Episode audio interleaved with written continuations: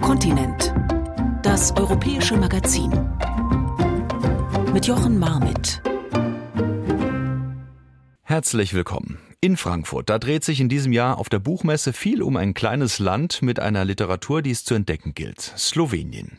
Slowenien ist international gesehen noch ein junger Staat, selbstständig und unabhängig ist es seit 1991 gegründet nach dem Zerfall der sozialistischen föderativen Republik Jugoslawien. Entscheidend an der Gründung beteiligt waren Kunst- und Kulturschaffende, besonders eben Schriftstellerinnen und Schriftsteller. Grund dafür war unter anderem auch die große identitätsstiftende Bedeutung der slowenischen Sprache für Sloweninnen und Slowenen.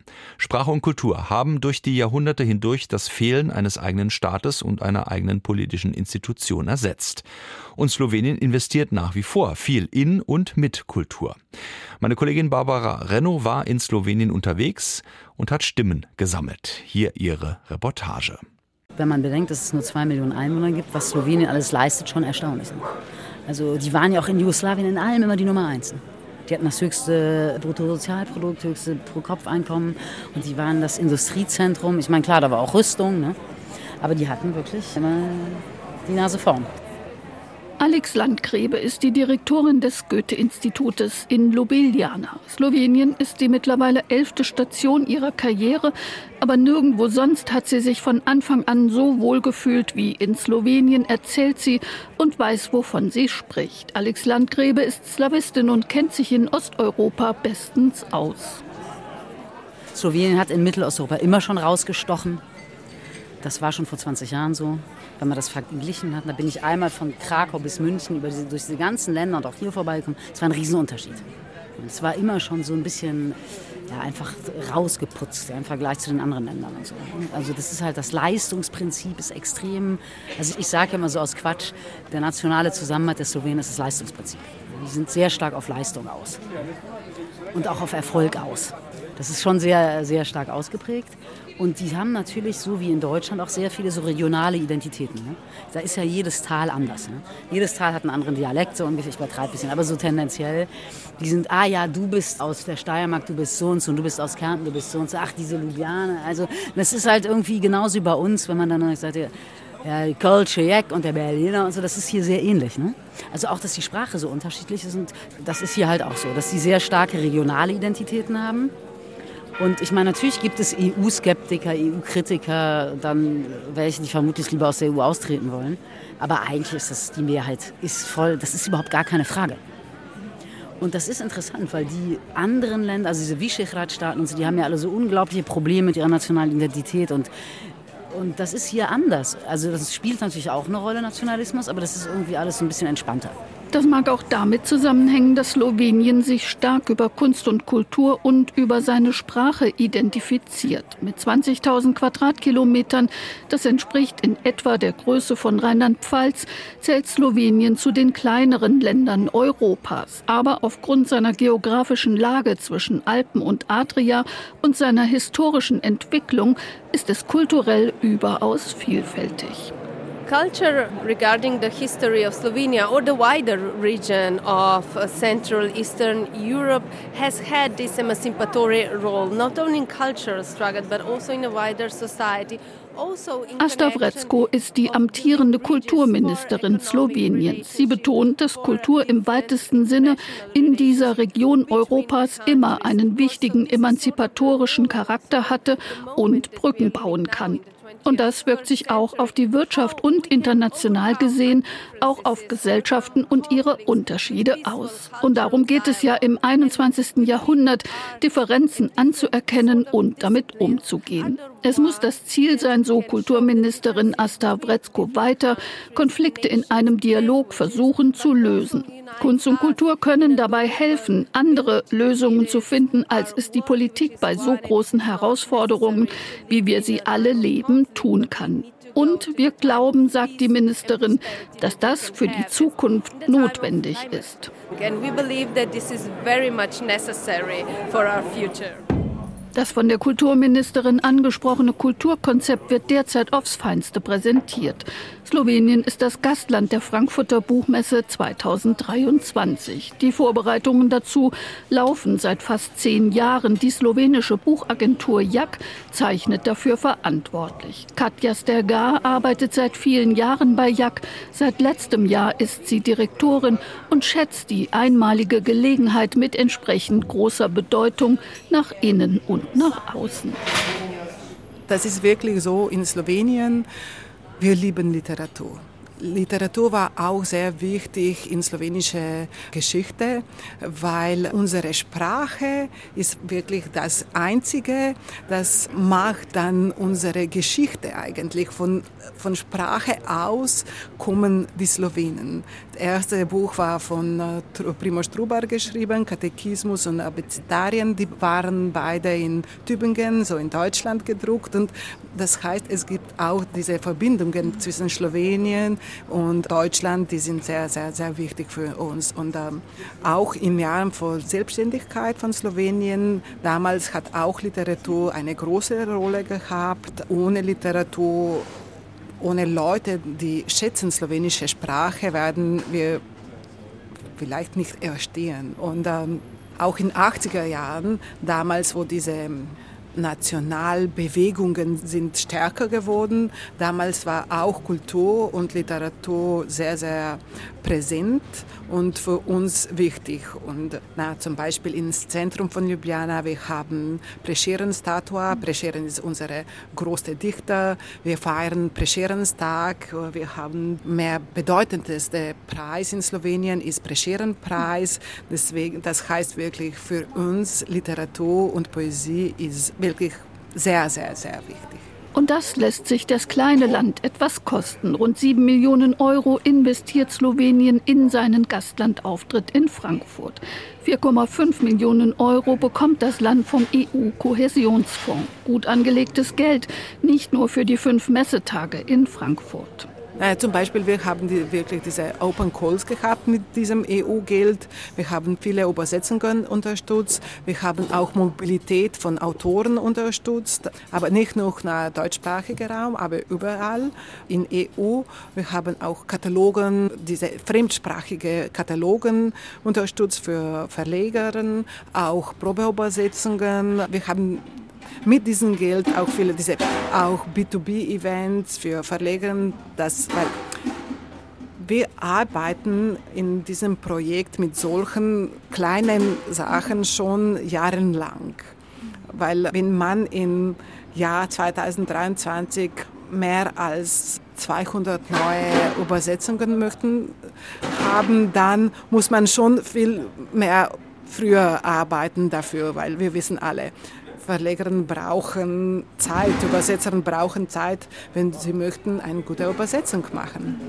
Slowenisch ist eine kleine Sprache. Sie wird alles in allem von rund 2,4 Millionen Menschen gesprochen. Lars Felkner ist Übersetzer, Universitätsdozent und hat Slowenisch vor fast einem Vierteljahrhundert gelernt. Um die Jahrtausendwende 1999, 2000 ist er der Liebe wegen nach Slowenien gegangen und hat schnell auch beruflich Anschluss gefunden. Aber ja, ich muss sagen, ich habe Glück gehabt. Ich habe über meine Sprache, über die deutsche Sprache hier relativ schnell einen Beruf gefunden, ursprünglich an einem Gymnasium als Deutschlehrer. Und dann bin ich aber doch recht schnell an die Uni gewechselt, habe promoviert im Bereich Translationswissenschaft und arbeite nun schon seit ja, 13 Jahren, 14 Jahren knapp an der Abteilung für Germanistik als Dozent für deutsche Sprache und eben auch an der Abteilung für Übersetzen und Dolmetschen, arbeite an der Dolmetscherausbildung mit für die slowenischen Dolmetscher, die nach Brüssel gehen. Also ich muss sagen, ich habe Glück gehabt. Die deutsche Sprache hat mir hier Tor und Tür geöffnet. Und es lebt sich gut, denn es ist ja nicht nur der Beruf, ne, der das Leben ausmacht, sondern Slowenien ist natürlich auch ein sehr lebenswerter Ort. Das ist ein Platz, wo man sich einfach wohlfühlen kann. Ich bin ein Naturmensch und ich habe die Natur hier direkt vor der Nase. Nur um so einen kleinen Eindruck zu vermitteln, 30 Minuten von meinem Haus erheben sich die Alpen und da ich ein großer Freund der Berge bin, ist natürlich auch das ein wichtiger Aspekt des Lebens hier. Also es lebt sich gut in vielerlei Hinsicht. Für mich beruflich, aber eben auch als Mensch ist ein lebenswerter Ort und es merkt man auch an den steigenden Touristenzahlen in den letzten Jahren. Auch viele deutsche Touristen, die gemerkt haben, dass das hier immer noch so ein bisschen ein Geheimtipp ist in Europa.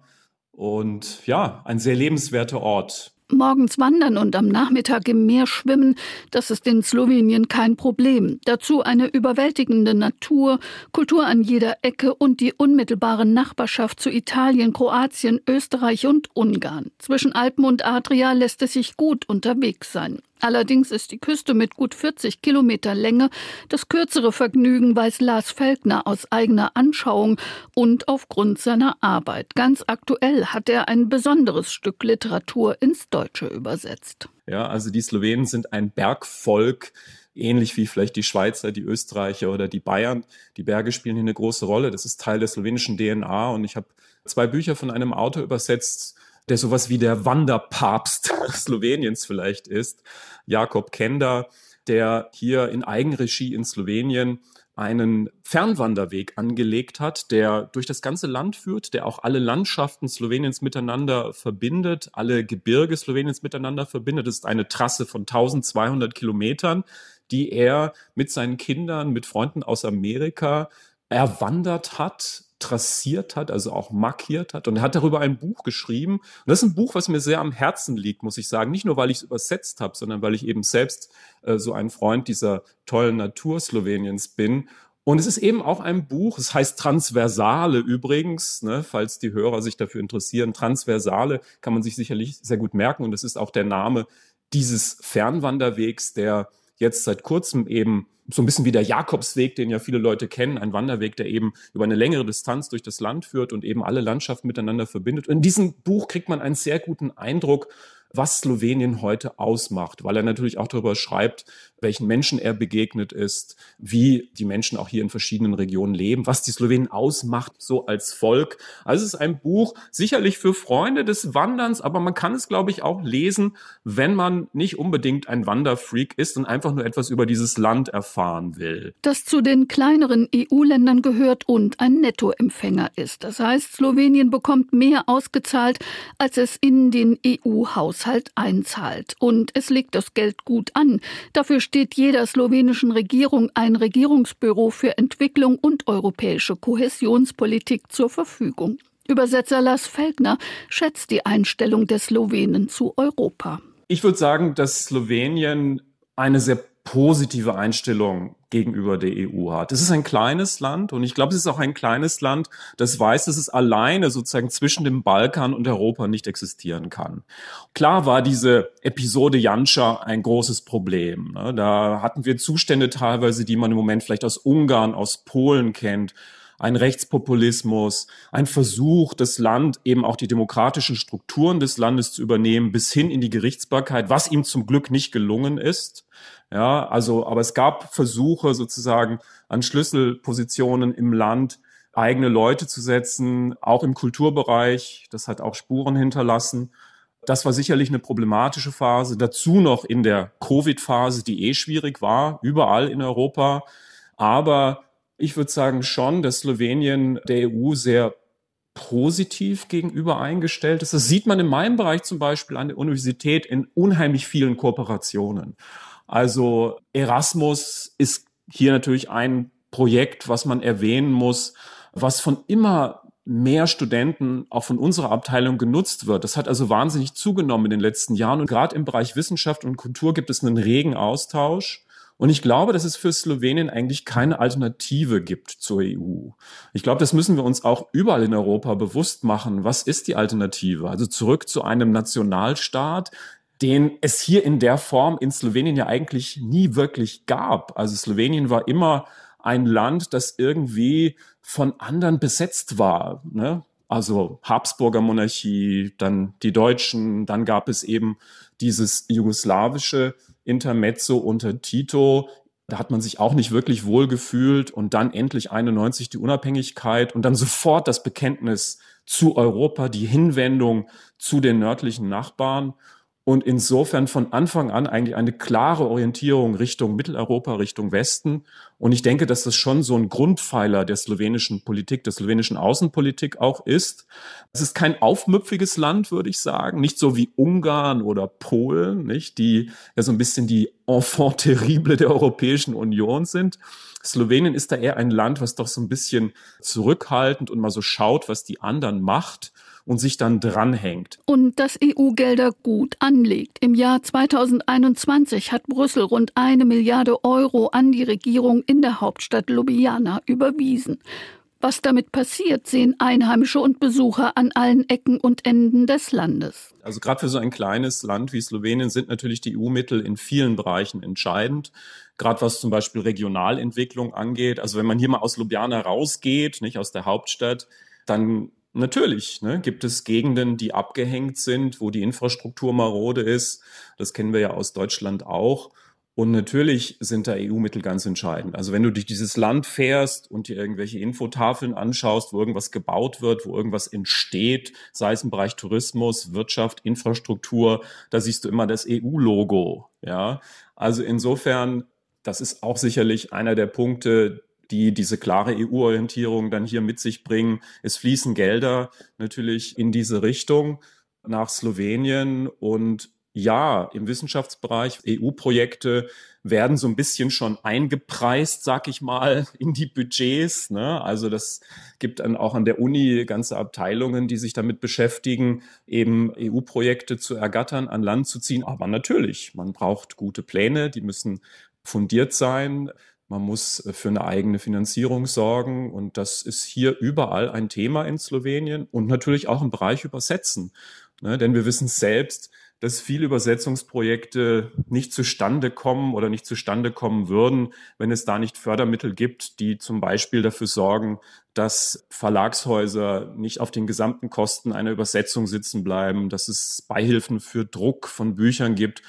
Aber da muss ich hier die besondere Stellung der slowenischen Buchagentur rausstellen. Also damit nicht der Eindruck entsteht, der Auftritt Sloweniens als Ehrengast in Frankfurt, der würde sozusagen nur aufgrund von EU-Mitteln zustande kommen. Das ist nun überhaupt nicht der Fall. Da hat auch das Land selbst sehr viel Geld und Mittel hineingesteckt. Die slowenische Buchagentur ist da schon seit Jahren sehr aktiv und nach dieser unglücklichen Janscha-Episode, wo der sag mal, Frankfurter Auftritt auf der Kippe stand, muss man sagen, ist zum Glück ja eine andere Regierung ans Ruder gekommen, die ganz klar wieder ein Bekenntnis für Kultur und eben auch für den Auftritt in Frankfurt ausgesprochen hat. Und da sind natürlich aufgrund der doch recht reichhaltigen Mittel, die die Buchagentur für unsere Verhältnisse zur Verfügung stellt. Hier in Slowenien muss ja immer schauen, wir sind ein kleines Land, sind natürlich doch recht viele Mittel geflossen, von denen wir alle hier im Bereich Übersetzen stark profitieren profitiert haben und wahrscheinlich auch noch über die Frankfurter Buchmesse hinaus eine Zeit lang profitieren werden. Ja, das ist wilde Thymian. Und ich, ich Was ist das? Wilde Thymian. Ja. Seit 2014 machen wir europäische Projekte, also Erasmus Plus für Jugend. Sehr viel ja, Jugendaustausche oder ja, Strategic Partnerships und letztes Jahr haben wir diese Quality Label gekriegt für ähm, European Solidarity Corps und haben damit dieses Jahr am 1. Juni angefangen. Mit fünf Freiwilligen, eine ist jetzt schon zurück in Georgien und vier aus Spanien, Portugal, Deutschland und Polen sind noch hier bei uns. Die bleiben bis Ende September. Wie gut europäische Landwirtschaftspolitik, soziokulturelle Projektarbeit und literarisches Schreiben Hand in Hand gehen können, der sollte Natascha Krambergers Bücher lesen und ihren Hof in Jurovski Dol bei Maribor besuchen. Von der Hauptstadt Ljubljana dauert die Fahrt rund zwei Stunden. Wenn man hier draußen, Ruralgebiet, ne, sagen wir, lebt, dann ist man echt mit Natur verbunden. Dann siehst du echt dass da keine so vier Jahreszeiten mehr gibt, wie es sich fühlt, wenn man ja so zwölf Minuten Hagel hast auf dem Kopf. Was für eine Angst das ist, dass sowas möglich ist. in Europa. In Europäischer Union hat man Angst und kann man Angst haben, dass man in einer Minute ohne Dach bleibt. Und das haben zum Beispiel unsere Freiwillige dieses Jahr so mehrmals erlebt. Orkaneswind, Hagel, Wasser, Wasser, Wasser, Überschwemmungen, immer wieder Überschwemmungen und dann wieder Hagel und dann wieder Orkaneswind und Gewitter, die einfach in 30 Sekunden kommen. Natascha Gramberger ist in Jodowski-Doll geboren und aufgewachsen. Rund 350 Einwohner hat das Dorf und lebt von industrieller Landwirtschaft. 2014 ist Natascha Gramberger wieder nach Jurowski-Doll zurückgekommen. Nach ihrem Studium der Kommunikationswissenschaften, nach ersten journalistischen Erfahrungen und nach diversen Auslandsaufenthalten in den Niederlanden, in Italien und in Deutschland. Ihr Ziel Landwirtin werden und als Autorin weiterschreiben. Sieben Jahre, sagt sie, hat sie mit ihrem italienischen Lebensgefährten und einem kleinen Team gebraucht, um das Prinzip der Permakultur auf ihrem Hof zu etablieren. Das heißt, sich natürliche Kreisläufe und Ökosysteme zum Vorbild nehmen. Landwirtin ist sie in dieser Zeit geworden und Literatin geblieben. Neben Artikeln und Essays hat Natascha Gramberger seit 2014 tatsächlich zwei erzählerische Erfahrungsberichte über ihre Zeit auf ihrem Hof geschrieben. Beide sind ins Deutsche übersetzt. Verfluchte Misteln und Mauerpfeffer erzählen direkt, unpathetisch, nichts beschönigend und präzise vom modernen Leben auf dem Land. Wenn ich über europäische Landwirtschaftspolitik nachdenke, also es ist oft sehr frustrierend, weil es ist klar, die wichtigen Leute verstehen alles, was da zu verstehen ist. Wir wissen alles, aber wir sind nicht bereit, die Sachen echt in Ganzes zu ändern. Und wenn wir nur so ein bisschen ein kleines Schritt hier und ein kleines Schritt da machen, dann kommen wir nirgendwo hin. Und alle Argumente sind da. Alle Möglichkeiten sind da. 120 in Autobahn zu fahren statt 200, das ist nichts. Also das ist so einfach. Und trotzdem ist das so eine große Frage.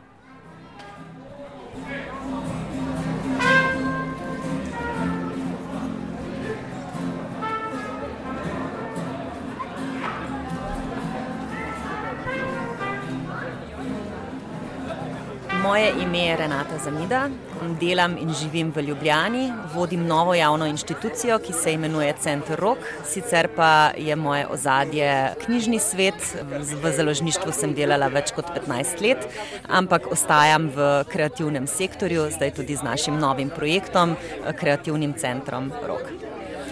Also mein Name ist Renata Samida. Ich lebe und arbeite in der Stadt Ljubljana. Ich leite hier eine neue öffentliche Institution, ein Creative Hub, das Zentrum Rok eine Ex-Fahrradfabrik, die jetzt zu einem neuen öffentlichen Platz wird. Mein Background ist eigentlich in der Bücherwelt. Da war ich in der Verlagswelt mehr als 15 Jahre lang tätig. Aber irgendwie bleibe ich ja auch mit dem neuen Job in dem Creative Sektor und arbeite in dieser wundervollen Stadt an der neuen Position weiter. Und wie es sich für eine gestandene Bücherfrau gehört, war Renata Samida von Anfang an klar, es kann kein neues Kreativzentrum mit Werkstätten, Fab Labs und Makerspaces in der slowenischen Hauptstadt Ljubljana geben, ohne das gute alte Buch. Das ist keineswegs Sentimentalität der Direktorin, sondern gehört zum Konzept eines nachbarschaftlichen, offenen und barrierefreien Hauses. Wir haben in Slowenien ein sehr gutes Netzwerk von öffentlichen Bibliotheken. Mhm so ähnlich wie es bei den Skandinaviern es gibt. Ne? Und das wird eine neue öffentliche Bibliothek hier oben.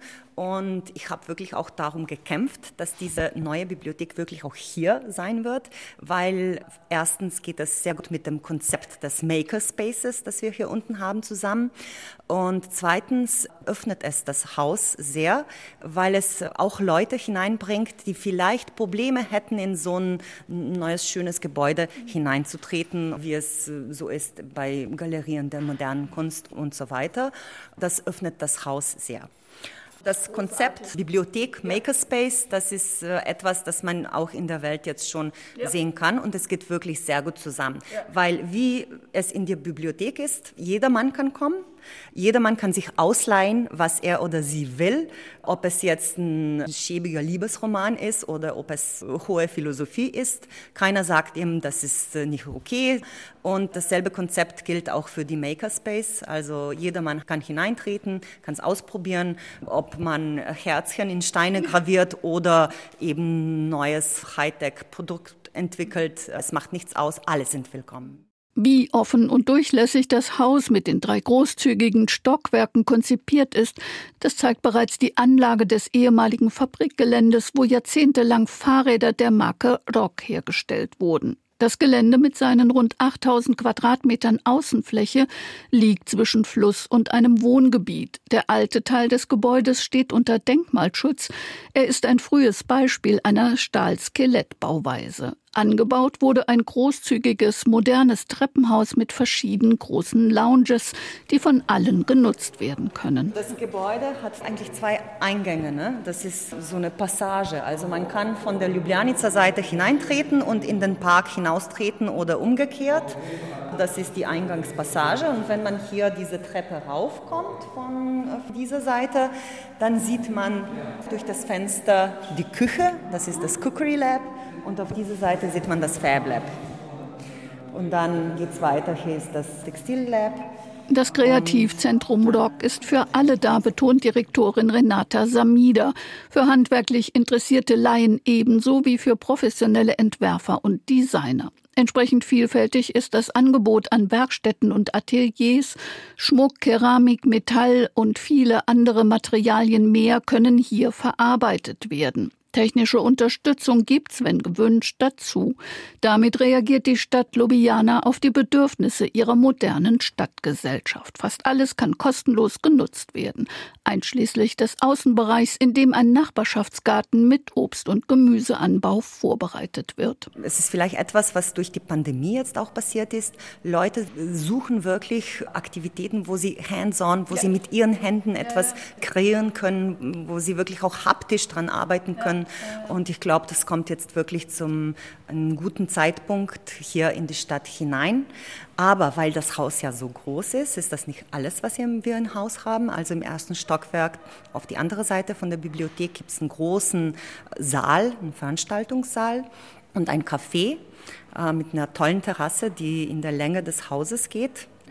Aber dann im zweiten Stockwerk haben wir dann 20 Studios, also individuelle Studios für Kreative, denn unser Fokus ist Produktdesign, Industriedesign, Modedesign, Architektur, Engineering, also äh, angewandte Kunst sozusagen, also das ist das Fokus hier. Und wir haben acht Studios schon, vergeben. Kreative können sich da für eine Zeit lang bis zu drei Jahre bewerben für die Entwicklung eines neuen Produktes, das aber auch der Gesellschaft was bringt oder der Umwelt oder wie auch immer. Also es soll nicht noch ein Tisch werden. Und sie bekommen die Studios umsonst. Also sie müssen nichts dafür bis bezahlen, zu bis Jahre. zu drei Jahren. Mhm. Und sie können mit den Studios auch alle Werkstätte hier im Erdgeschoss benutzen.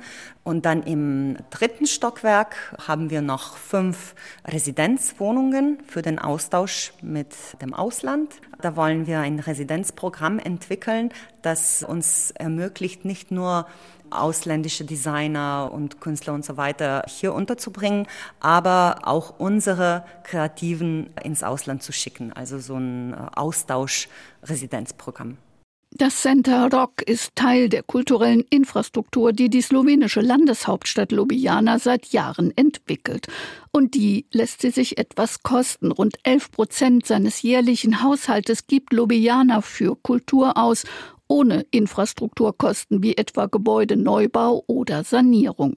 Natürlich bemüht sich auch Ljubljana um Gelder aus Brüssel, aber die bekommt man ja nur, wenn die Grundfinanzierung gesichert ist und wenn die Konzepte stimmen und umgesetzt werden. Bislang hat die Stadt Aufbau und Einrichtung des neuen Kreativzentrums Rock alleine gestemmt. Aber seinen Platz in europäischen Netzwerken soll es auf jeden Fall bekommen. Direktorin Renata Samida und ihr Team werden ganz sicher dafür sorgen. Und wir haben im letzten Jahr schon ein tolles Projekt bekommen durch Creative Europe. Da arbeiten wir mit Partnern aus zehn Ländern zusammen. Das heißt äh, Made in und es ist so eine kreative Plattform, die Handwerker zusammenbringt mit Künstlern und dadurch bekommen wir auch die ersten Residenten dann im Januar, die hier in Centerog dann auch wohnen können und kreieren können in den Studios und den Werkstätten und dann wir haben jetzt noch vier Projekte in der Pipeline. Hoffentlich sind wir auch da bei dem einen oder anderen erfolgreich, aber das ist äh, natürlich ein sehr wichtiger Teil des Einkommens, was die Programmierung von so einer großen Institution angeht. Natürlich sind da Fonds von der Stadt gesichert, aber am Programm mangelt es dann immer, wenn es kein extra Geld gibt. Und dafür sind diese EU-Projekte, die Förderung, die man durch die Zusammenarbeit mit anderen Partnern auch entwickeln kann, sehr, sehr wertvoll. Das Konzept des Zentrum Hoax passt jetzt wunderbar auf all diese neuen Initiativen, also New European Bauhaus, Green Deal, äh, all diese Fonds sind wie für uns gemacht. Und ich glaube, da werden wir auch in den nächsten Jahren erfolgreich sein können, was die Förderung angeht. Ja. Die Reportage von Barbara Renno. So ein kleines Land und so viel Europa, wie EU-Mitglied Slowenien in und mit Kultur investiert. Am kommenden Wochenende, dem 22. Oktober, da wählt die Schweiz ein neues Parlament. Nach Umfragen liegt einmal mehr die rechte SVP weit vorn mit knapp 28 Prozent deutlich vor den zweitplatzierten Sozialdemokraten. Seit mehr als 20 Jahren ist die SVP die wählerstärkste Partei der Schweiz. Wahlkampf macht sie mit rechtspopulistischen Parolen und auch Hetze garniert mit Bildern von blutigen Messern. Und ähnlich wie die AfD in Deutschland oder Marine Le Pen in Frankreich polemisiert die SVP auch gegen das politische Establishment. Dabei regiert sie ja seit Jahrzehnten genau dort mit. Wie funktioniert diese Doppelrolle als Protest- und Systempartei? Katrin Hondel mit Einblicken. Hallo. Röthenbach im Emmental. Die Schweizerische Volkspartei SVP hat zu einer Wahlkampfveranstaltung geladen. Ein Heimspiel. Knapp 70 Prozent stimmten hier bei den letzten Parlamentswahlen 2019 für die SVP. In der Nachbargemeinde Schangnau waren es sogar noch mehr. Schweizweiter Rekord. Ja, genau. Mit fast 80 Prozent äh, Wähleranteil. Die Leute hier äh, sind immer zwischen 70 und 80 Prozent äh, auf unserer Linie, sage ich mal. Peter Leuenberger ist Landwirt und der örtliche Parteivorsitzende in der SVP Hochburg. Zum Röthenbacher Wahlkampfanlass, wie Sie hier sagen, sind gut 100 Leute gekommen. Starredner des Abends ist Uli Maurer. Bis Ende 2022 saß er für die SVP im Bundesrat der Schweizer Regierung. Von 1996 bis 2008 war Maurer Präsident der SVP. Unsere Partei ist relativ geerdet, bodenständig, sagt man bei uns. Ursprünglich waren wir eine reine Bauernpartei und ich glaube, die Einfachheit der Politik, die Einfachheit auch der Lösungen, das überzeugt die Leute. Und einfach normal sein, das ist so ein Bedürfnis. Normal sein, Heimat spüren, zu Hause sein. Ich glaube, das kann eben unsere Partei bieten. Heute kommen zu viele und die falschen Ausländer in unser Land. Es kommen zu viele Ausländer und es kommen die Falschen in unser Land, hieß es beim nationalen SVP-Wahlkampfauftakt in Zürich im folkloristisch dekorierten Eishockeystadion. Heuballen, karierte Tischdecken, Alphornklänge, Schweizer Flaggen überall. Aus einer Almhütte treten die Rednerinnen und Redner vors jubelnde Publikum und wettern gegen die politische Klasse in Bern, die das Land in den Abgrund treibe. So Nils Fichter, Strategiechef Junge SVP Schweiz. Sie sind schuld, wenn wir Schweizer Bürger zugunsten von Asylsuchenden aus unseren Wohnungen vertrieben werden. Und Sie sind schuld, wenn tagtäglich Schweizerinnen und Schweizer angegriffen, ausgeraubt und vergewaltigt werden. Das hier ist nicht irgendein Wahlkampf, es ist die Schlacht um die Seele unseres Landes. Es ist ein Krieg um unsere Kultur. Unsere Kinder, ob geboren oder ungeboren, zählen darauf, dass wir diesen Frontalangriff auf unsere Identität abwehren. Die Statistik des Schweizerischen Bundesamtes für Zoll- und Grenzsicherheit verzeichnete im September 2023 einen deutlichen Anstieg der irregulären Migration in die Schweiz. Im Vergleich zum September 2021 sind gut viermal mehr Migrantinnen und Migranten eingereist, vor allem Menschen aus Afghanistan. Nach einer Umfrage des Schweizer Tamedia Verlags ist die größte Sorge der Wählerinnen und Wähler allerdings eine andere. 75 Prozent der Befragten nannten als drängendstes Problem in der Schweiz die Gesundheitskosten und die enorm gestiegenen Krankenkassenbeiträge. Auf Platz zwei folgte das Thema Altersvorsorge, erst danach die Migrations- und Zuwanderungspolitik, die die Schweizerische Volkspartei als größtes Problem des Landes sieht. Unter der Überschrift Neue Normalität postet die SVP in ihren Social-Media-Kanälen Bilder von blutigen Messern und finsteren Gestalten, suggeriert, dass Asylbewerber und generell Ausländer für Kriminalität und Verbrechen in der Schweiz Neue verantwortlich seien. Messerstecherei in Asylantenheim. Neue Normalität. Eritreer ersticht Mann.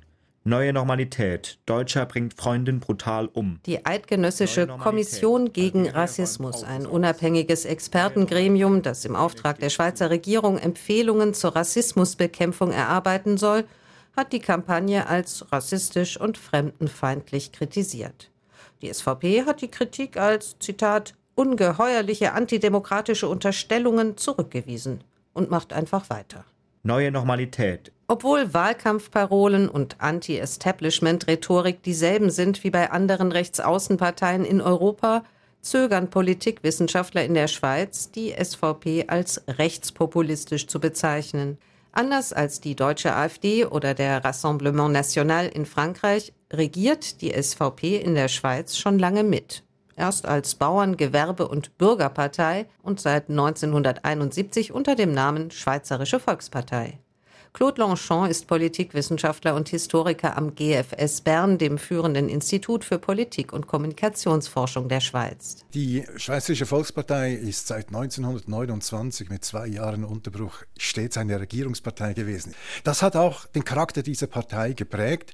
Sie ist, wo sie in den Parlamenten und in den Regierungen ist, eher eine pragmatische, rechtskonservative Partei, während ihre Programmatik, die sie vor allem verbreitet im täglichen medialen Diskurs, manchmal auch auch bei Volksabstimmungen, die ist dann deutlich rechter. Sie wird in der Schweiz in der Regel als nationalkonservativ mit rechtspopulistischen Tendenzen charakterisiert. Ihre rechtspopulistischen Tendenzen kann die SVP in der Regierung nur bedingt durchsetzen. Das liegt am besonderen politischen System der Schweiz. Das Regierungsgremium, der Bundesrat, ist nämlich eine Art übergroße Koalition, in der traditionell die vier wählerstärksten Parteien vertreten und zur Zusammenarbeit verpflichtet sind. Von den insgesamt sieben Regierungsmitgliedern stellt die SVP zwei, die anderen begrenzen ihre Macht. Ebenso das Parlament und die direkte Demokratie. Via Volksabstimmungen hat die Schweizer Bevölkerung das letzte Wort. Einfach durchregieren kann die SVP also auch als wählerstärkste Partei nicht. Dafür ist es möglich, sich gleichzeitig als Regierungs- und als Protestpartei zu profilieren. Eine Doppelrolle, die wohl entscheidend ist für den Erfolg der SVP und das Image der Partei.